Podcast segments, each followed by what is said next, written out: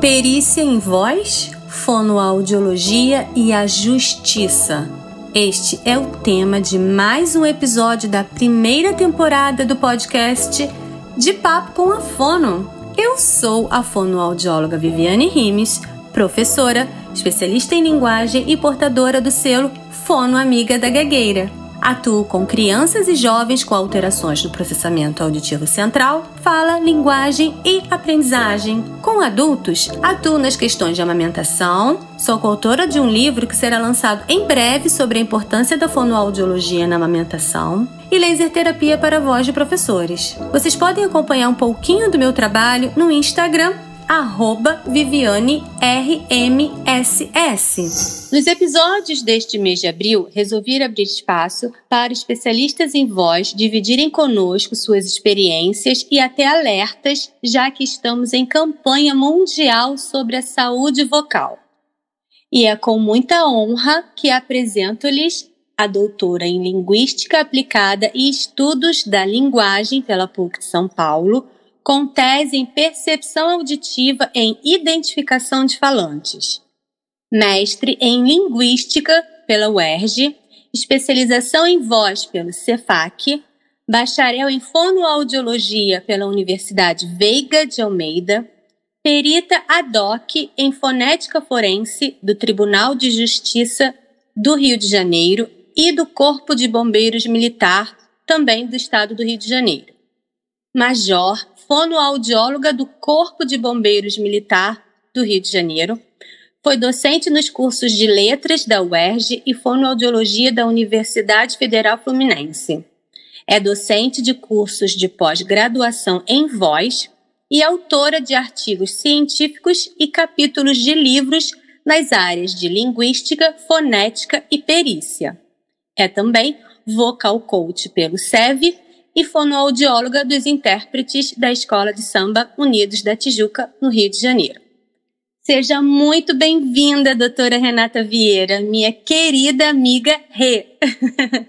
Estou extremamente feliz por ter aceito meu convite para participar do podcast que tem como tema principal a perícia em voz.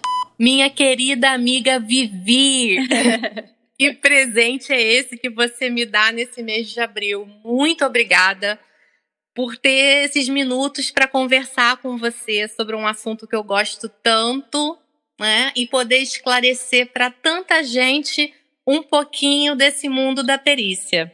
Então vamos lá. A primeira pergunta, que eu acho que, assim, eu, como eu falei né, anteriormente para você, eu tenho muita curiosidade de saber. É uma área que realmente me atiça um pouquinho, né? Enquanto fonoaudióloga, a gente, a, a gente sabe que a fonoaudiologia tem 14 áreas né, de especialização, enfim. E a gente não tem como saber tudo e a gente precisa contar com profissionais que têm especializações e que trabalham, e, enfim, que têm conhecimento para poder dividir com a gente. Então, doutora Renata é possível afirmar que há muitos e muitos anos de estudo e dedicação para atuar com perícia. É, você poderia dividir um pouquinho com a gente sobre como adquiriu toda a sua bagagem para trabalhar como fonoaudióloga perita em fonética forense no Tribunal de Justiça do Rio de Janeiro e qual o tipo de perícia que você faz? Ou seja, como é o seu trabalho?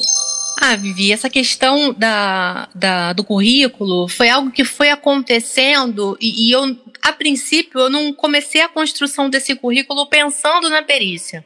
Eu comecei a construção desse, desse currículo porque é, depois que eu me formei em fonoaudiologia, eu fiquei muito encantada com a linguística.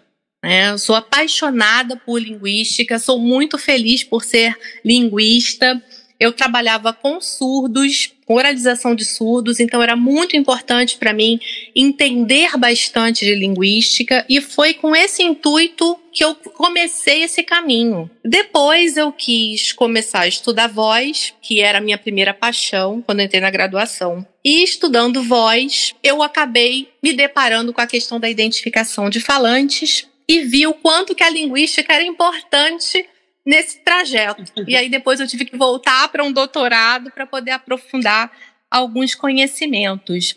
Mas essa questão da, da fonoaudióloga no Tribunal de Justiça é, é muito interessante porque como é que isso funciona, né?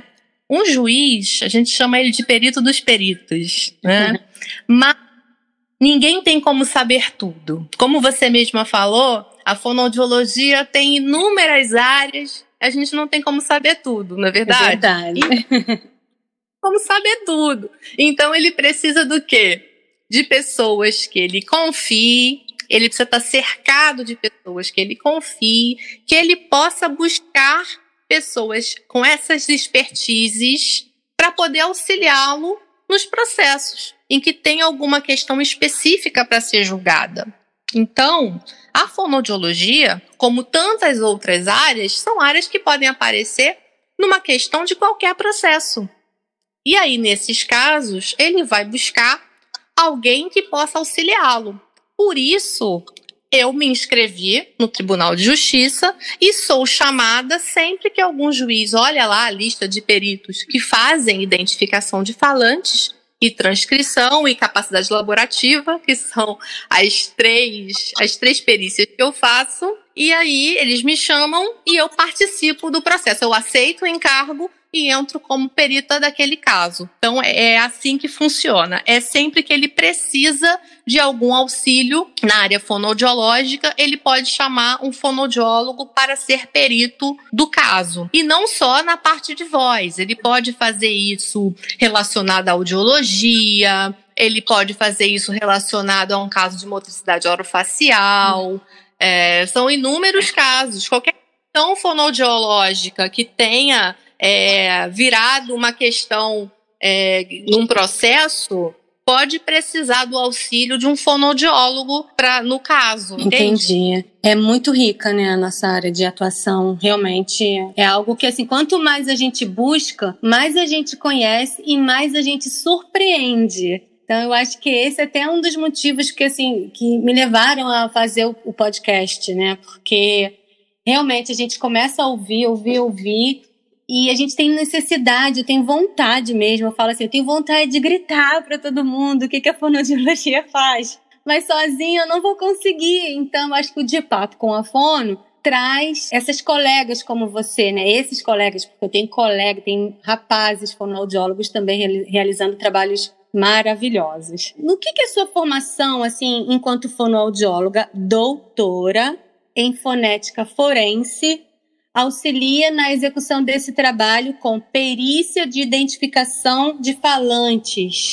Quando eu comecei na fonoaudiologia, o meu primeiro caminho, como eu falei, não foi a voz, né? Eu trabalhava com a questão da surdez. E a fonética era muito importante nesse momento, né? Eu sempre trabalhei com oralização, então era muito importante ter conhecimento fonético, ter conhecimento de linguagem. Por isso eu fui fazer meu mestrado em linguística. Então eu sempre fui uma apaixonada por voz e linguagem. Né? E acho que esse é o meu são os meus grandes amores aí, a voz e a linguagem. Quando eu fui fazer a especialização em voz, tinha que fazer um trabalho final. E aí eu falei, ah, não quero falar sobre coisas assim faceizinhas, né? Não falar uma coisa difícil. E as pessoas estavam começando a falar sobre essa questão de identificação de falante, de perícia em fonoaudiologia. Isso foi em 2010. 2010. Aí eu falei, ah, vou estudar esse tema e vou, vou fazer o trabalho. Só que eu fiquei muito apaixonada pela ideia, porque quando eu comecei a estudar, eu vi que muitas coisas que eu tinha estudado lá na minha linguística, no meu mestrado, tinham tudo a ver. E eu fui entender que a tal da perícia de voz que a gente fala, na verdade é uma perícia de voz, de linguagem, de fala, de outras coisas. E eu já tinha uma base muito bacana que o meu mestrado de, na UERJ tinha me dado, meu mestrado em linguística. E isso me ajudou muito a fazer o trabalho final, né? O, o artiguinho lá que tinha que fazer para terminar a pós-graduação. E saindo dali, quando acabou a especialização, eu fiquei com aquilo na minha cabeça. E fiquei muito apaixonada e quis entrar, quis mergulhar nesse campo. Quis começar a trabalhar com perícia. A princípio, eu comecei fazendo transcrições. Eu me inscrevi no Tribunal de Justiça, e comecei a fazer transcrições, o que pra gente ajuda, porque assim, o fonoaudiólogo, a gente tá muito acostumado a ouvir, a gente ouve o tempo inteiro, a gente tem, tem esse, essa expertise, né? De ouvir o outro, de entender o outro. E a transcrição a gente tem que saber ouvir. Uhum. Tem que ouvir o áudio todo, depois começar a fazer a transcrição daquilo. É cansativo. Uhum. A gente demora um minuto de transcrição, são vários minutos escrevendo. Então é, um, é uma paciência que a gente vai adquirindo, que a gente vai adquirindo no consultório também, né? Verdade. né? As coisas vão começando a conjugar. Dali eu fui fazer a perícia de capacidade laborativa de voz, né? Que, por exemplo, uma coisa que acontece muito, são muitos processos professor que passa em algum concurso e aí depois ele não passa na perícia, né? Porque tem algum problema vocal. Uhum. E, e, o juiz, ele precisa ouvir um fonoaudiólogo. Uhum. E aí eu tô lá com a minha com o meu nome lá na listinha, normalmente eles me chamam, e aí a gente faz essa perícia. Então era uma perícia que era uma perícia bem dentro do que a fonoaudiologia, aquela coisa bem padrão já tinha me dado, né? o especialista em voz, então eu tava, eu tava bem confortável. Pra poder fazer. Uma coisa bem fácil. Mas aí eu lembrei, né, da especialização, falei, nossa, eu quero fazer essa identificação de falantes. Mas como é que eu vou fazer isso? E eu realmente, como eu tinha visto que tinha tudo a ver com a linguística, eu resolvi me aprofundar mais e fui fazer o meu doutorado na PUC São Paulo com tese em identificação de falantes. E aí eu juntei três coisas que eu considero que são fundamentais para a construção de um laudo de identificação de falantes, que é a avaliação acústica, de análise acústica, a avaliação de análise perceptiva e a avaliação linguística.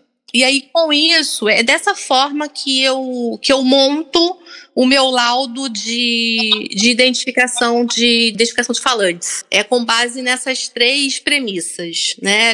é, linguística, identificação, é, percepção e acústica. E aí, a minha formação como fonoaudióloga, eu acho que ela me ajudou no sentido de que quando a gente trabalha com voz, quando a gente faz uma avaliação de um cliente, a gente faz análise perceptiva e a gente faz uhum. análise acústica. Uhum. Mas a gente não faz com o aprofundamento que é necessário para a perícia. Mas a gente já faz alguma coisa. Então, assim, eu já parti de algo. Né? É, a identificação de falantes é uma área em que vários profissionais trabalham, além de fonoaudiólogos, né? linguistas, engenheiros, foneticistas, e eles não partem dessa, desse início. É como se a gente já tivesse é, alguns degrauzinhos quando a gente chega, como se a gente já estivesse lá um pouquinho à frente, porque a gente já pensa um pouco nessas avaliações. Uhum. Quando eu faço uma análise linguística, quem trabalha com linguagem sabe, né? O que, que a gente faz quando a gente faz uma, uma avaliação de uma criança? A primeira coisa que a gente faz, a gente faz uma análise da linguagem dela. E depois a gente, um tempo, faz uma nova avaliação e a gente compara Uhum. como ele estava e como ele está hoje. Depois da né? intervenção. Exatamente, exatamente. No caso da perícia, eu estou comparando dois áudios e estou fazendo análises linguísticas dos dois e estou comparando. Uhum. Então, pensando desse jeito, a gente vai vendo que tem coisas em comum com o trabalho clínico. Sim, muita coisa em comum. É, mas é um trabalho que é mais focado o quê? Na parte da avaliação. Se a gente fosse comparar com o trabalho que é assim, mais comum, né? Uhum. Que a gente espera, né, inicialmente do fonoaudiólogo, que é a parte clínica. Sim. Deu para entender? Deu, deu para entender. é muita coisa, né? Assim, para gente que eu me considero leiga nesse assunto, porque como a gente viu, por isso que eu fiz questão, né, de colocar todo o seu currículo para que as pessoas compreendam que não é muito fácil trabalhar com essa área e que a gente realmente precisa estudar bastante. Então, quanto mais a gente vai puxando, foi aquilo que eu também já falei, mais a gente vai se interessando e eu acho que esse é o intuito mesmo, né? Buscar cada vez mais. Sim, quando, quando você fala isso, é, eu acho muito importante esclarecer que não é desanimar ninguém. Eu acho que todo mundo tem espaço e todo mundo pode fazer. Eu era uma pessoa que tinha uma série de bloqueios com, com softwares, por exemplo. Sempre tive, sempre fui meio enrolada com o computador. né? Mas isso não me, me prejudica no trabalho que eu faço. Por quê? Porque eu fui estudar para mexer e faço. Eu Eu acho que todo mundo pode. O que não pode é as pessoas acharem que, ah, eu sou fonoaudiólogo, o fonoaudiólogo pode fazer essa perícia, então eu vou fazer. Sem pensar que existe todo um caminho, né? O que é ser perito? Ser perito é ter expertise em algo. Expertise não se adquire da noite para o dia quando a gente trabalha com a justiça, é uma coisa, não que, o, que os outros trabalhos não sejam sérios, mas a gente pode ajudar a atender alguém. Sim. O que a gente colocou no laudo pode fundamentar né, a decisão de um juiz. Então a gente precisa ter muita tranquilidade, a gente precisa estar muito certo, muito seguro do que a gente está fazendo. E algumas coisas acontecem com o tempo. Então, se você é aluno de fonoaudiologia, se você é recém-formado em fonoaudiologia e você está me ouvindo, é, entenda que você está num caminho. Você, da mesma forma que para estudar qualquer outra coisa, você ficar alguns anos estudando e um dia você se sentir totalmente seguro, com a perícia também. Então as coisas não acontecem num piscar de olhos. Estude, né? O que eu estou falando aqui, eu fiz meu mestrado, depois eu fui fazer minha especialização, aí depois eu fui fazer meu doutorado, aí eu fui fazer a perícia. Mas ah, é assim, né, Vivi? Quantas coisas você começou a fazer agora que lá no seu início você não fazia? Verdade, tem total razão. Nada se perde, tudo se transforma. Sim. Então, eu comecei, é, eu terminei a minha graduação trabalhando com surdos. É. E tudo que eu aprendi com eles é, foi muito importante para eu construir um conhecimento é um para trabalhar né? com o trabalho hoje. Um trabalho lindo, lindo, lindo, lindo com o trabalho com surdos. Meu Deus. Então, assim, hoje eles me ensinaram muito de linguagem, eles me ensinaram muito de fonética. E o que, que eu uso hoje na minha perícia? Fonética, linguagem. Então, ah, mas é, eu vou decidir trabalhar com uma coisa e depois eu não posso trabalhar com outra? Pode sim. Rê, vamos lá. Eu, olha, agora eu vou falar com uma major, né? A gente tem aqui uma major fonoaudióloga. eu acredito que várias pessoas, assim como eu, tenham realmente muita curiosidade em saber como é a atuação fonoaudiológica dentro de uma instituição tão importante como a do Corpo de Bombeiros. Conta pra gente, Rê, como que é? Corpo de Bombeiros é outra grande paixão da minha vida. Não tem como não se emocionar entrando naquele casarão vermelho. É a coisa mais, mais maravilhosa. É, é, é, difícil, é uma responsabilidade, mas é uma honra vestir essa farda para ir trabalhar. O Corpo de Bombeiros ele foi muito generoso comigo. A fonoaudiologia no Corpo de Bombeiros, se for pensar assim na parte, assim, de forma restrita, eu acho que seria restrito, né? Seria pensar é, que nós temos um hospital, que nós temos policlínicas e que os fonoaudiólogos atuam nessa área, específico saúde. Mas nós fonoaudiólogos, nós sabemos que a fonoaudiologia, ela é muito mais. A gente não trabalha só com saúde. Eu que eu diga, trabalho com justiça, trabalho com arte, sou da, da Tijuca. Ah. Eu sempre fui uma pessoa que gosto de da expansão. Eu gosto de mostrar o que, o que eu posso fazer, de mostrar o que a fonoaudiologia pode fazer. Então eu entrei no Corpo de Bombeiros em 2002. Ano que vem eu faço 20 anos de caserna. Olha. Mas eu posso dizer que o Corpo de Bombeiros me ouviu muito. Eu pude mostrar um pouco do trabalho do fonoaudiólogo em vários setores do Corpo de Bombeiros, além da parte de saúde. Né? Eu já trabalhei na academia, de bombeiro militar e foi uma honra muito grande ver a formação desses militares, né, dos combatentes, é a coisa mais, mais linda, é maravilhoso. É, eu já pude trabalhar na assessoria de comunicação social, né? Entenderam que fonoaudiólogo é essencial na comunicação. Se a gente vai colocar uma pessoa na televisão para poder representar a corporação como corpo de bombeiros, ter um fonoaudiólogo na assessoria de comunicação é bacana e eu já tive essa oportunidade, foi maravilhoso também. Já trabalhei na corregedoria do Corpo de Bombeiros, num período em que estavam saindo muitos laudos, estavam precisando muito né, fazer laudos de identificação de falantes e muitas, muitas transcrições, e eu trabalhei durante um tempo lá, foi muito bacana também. Já fiquei como a DOC, né, da, da Diretoria de Perícias Técnicas do Corpo de Bombeiros, porque eles fazem várias perícias e às vezes é, é necessário que se faça algum laudo de transcrição, de identificação de falantes, e aí eu sou referência para isso também. E então, assim, eu trabalhei na saúde, trabalho na saúde. Hoje, eu, como, como oficial superior, a gente começa a ter que fazer coisas mais é, de gestão, né? A gente começa a trabalhar mais com gestão administrativa.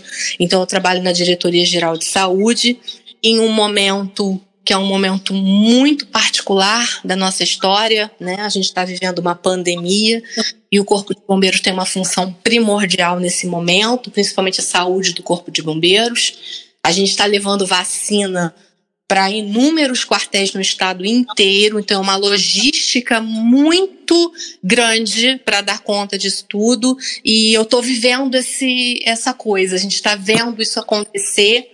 E, e, realmente o Corpo de Bombeiros, por isso que eu, eu, fico muito feliz em falar do Corpo de Bombeiros, porque é algo que me dá uma profunda emoção, né? Ele mexe muito com a minha vida, porque já passei por experiências muito, muito gratificantes e muito importantes. E aí, a gente está encaminhando já para o finalzinho do nosso podcast, para nossa última ah. pergunta. É, é uma pílulazinha, né? Quem sabe a gente não faz outra? Nós estamos no mês da campanha mundial da voz. E o tema desse ano de 2021 é Sua voz diz muito sobre você.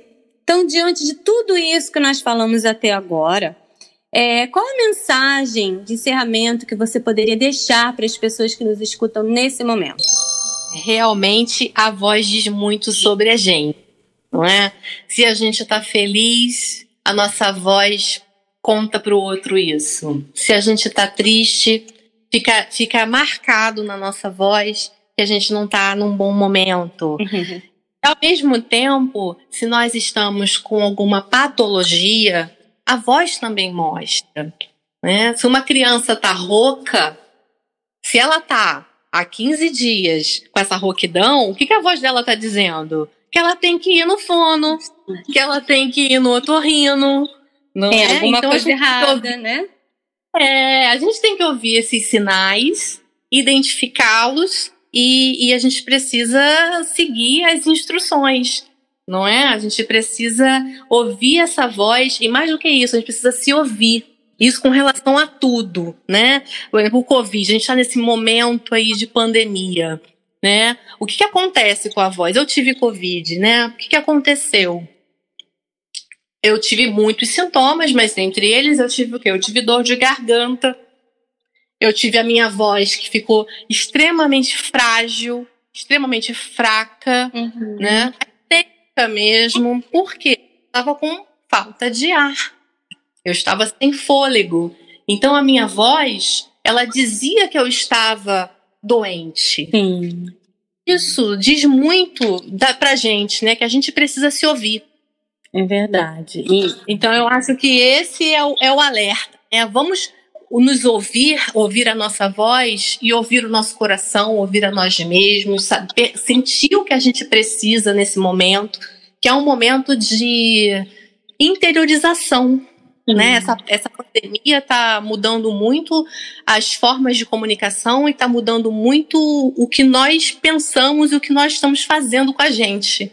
Né? Eu, nossa, esse um ano de pandemia, tanta coisa mudou no meu pensamento. Uhum. E eu acho que a gente tem que respeitar cada vez mais, né, Vivi? É, muito, né? A questão da empatia, a questão da solidariedade, a solidariedade com o outro e, como você muito bem colocou, conosco também. Porque às vezes a gente se cobra tanto, né? E a gente entende que precisa também aceitar a ajuda do outro, né? A gente precisa compreender Tem esse momento. Bom, nós sabemos que este realmente é um tema muito complexo e que poderíamos aqui realizar vários outros episódios, mas o intuito foi trazer um pouquinho de informação de qualidade e tentar só despertar ao menos o interesse nesse assunto para que outras pessoas sempre busquem é, fontes confiáveis. Então, doutora Renata Vieira, é sempre maravilhoso te ouvir. É sempre maravilhoso falar com você. Mais uma vez, obrigada por nos presentear com tanto conhecimento. E como dizem por aí,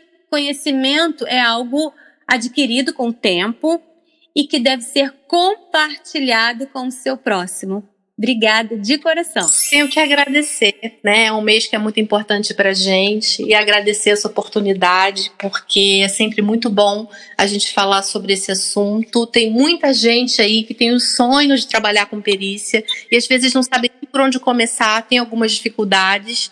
Né, para entender como é que isso funciona e talvez essa nossa conversa tenha ajudado aí tanta gente a saber né, o caminho a seguir. Então, eu quero muito te agradecer por essa oportunidade e agradecer por essa amizade linda que a gente tem. e você pode contar comigo sempre, é. tá? Se depois você quiser falar sobre escola de samba, eu tô aqui. Opa! Com certeza! E chegamos ao final de mais um episódio do podcast De Papo com a Fono. Se você gostou do conteúdo que preparamos com tanto carinho, compartilhe. Quem sabe ele pode ser útil a mais pessoas. Mais uma vez, deixo um abraço bem apertado e até breve.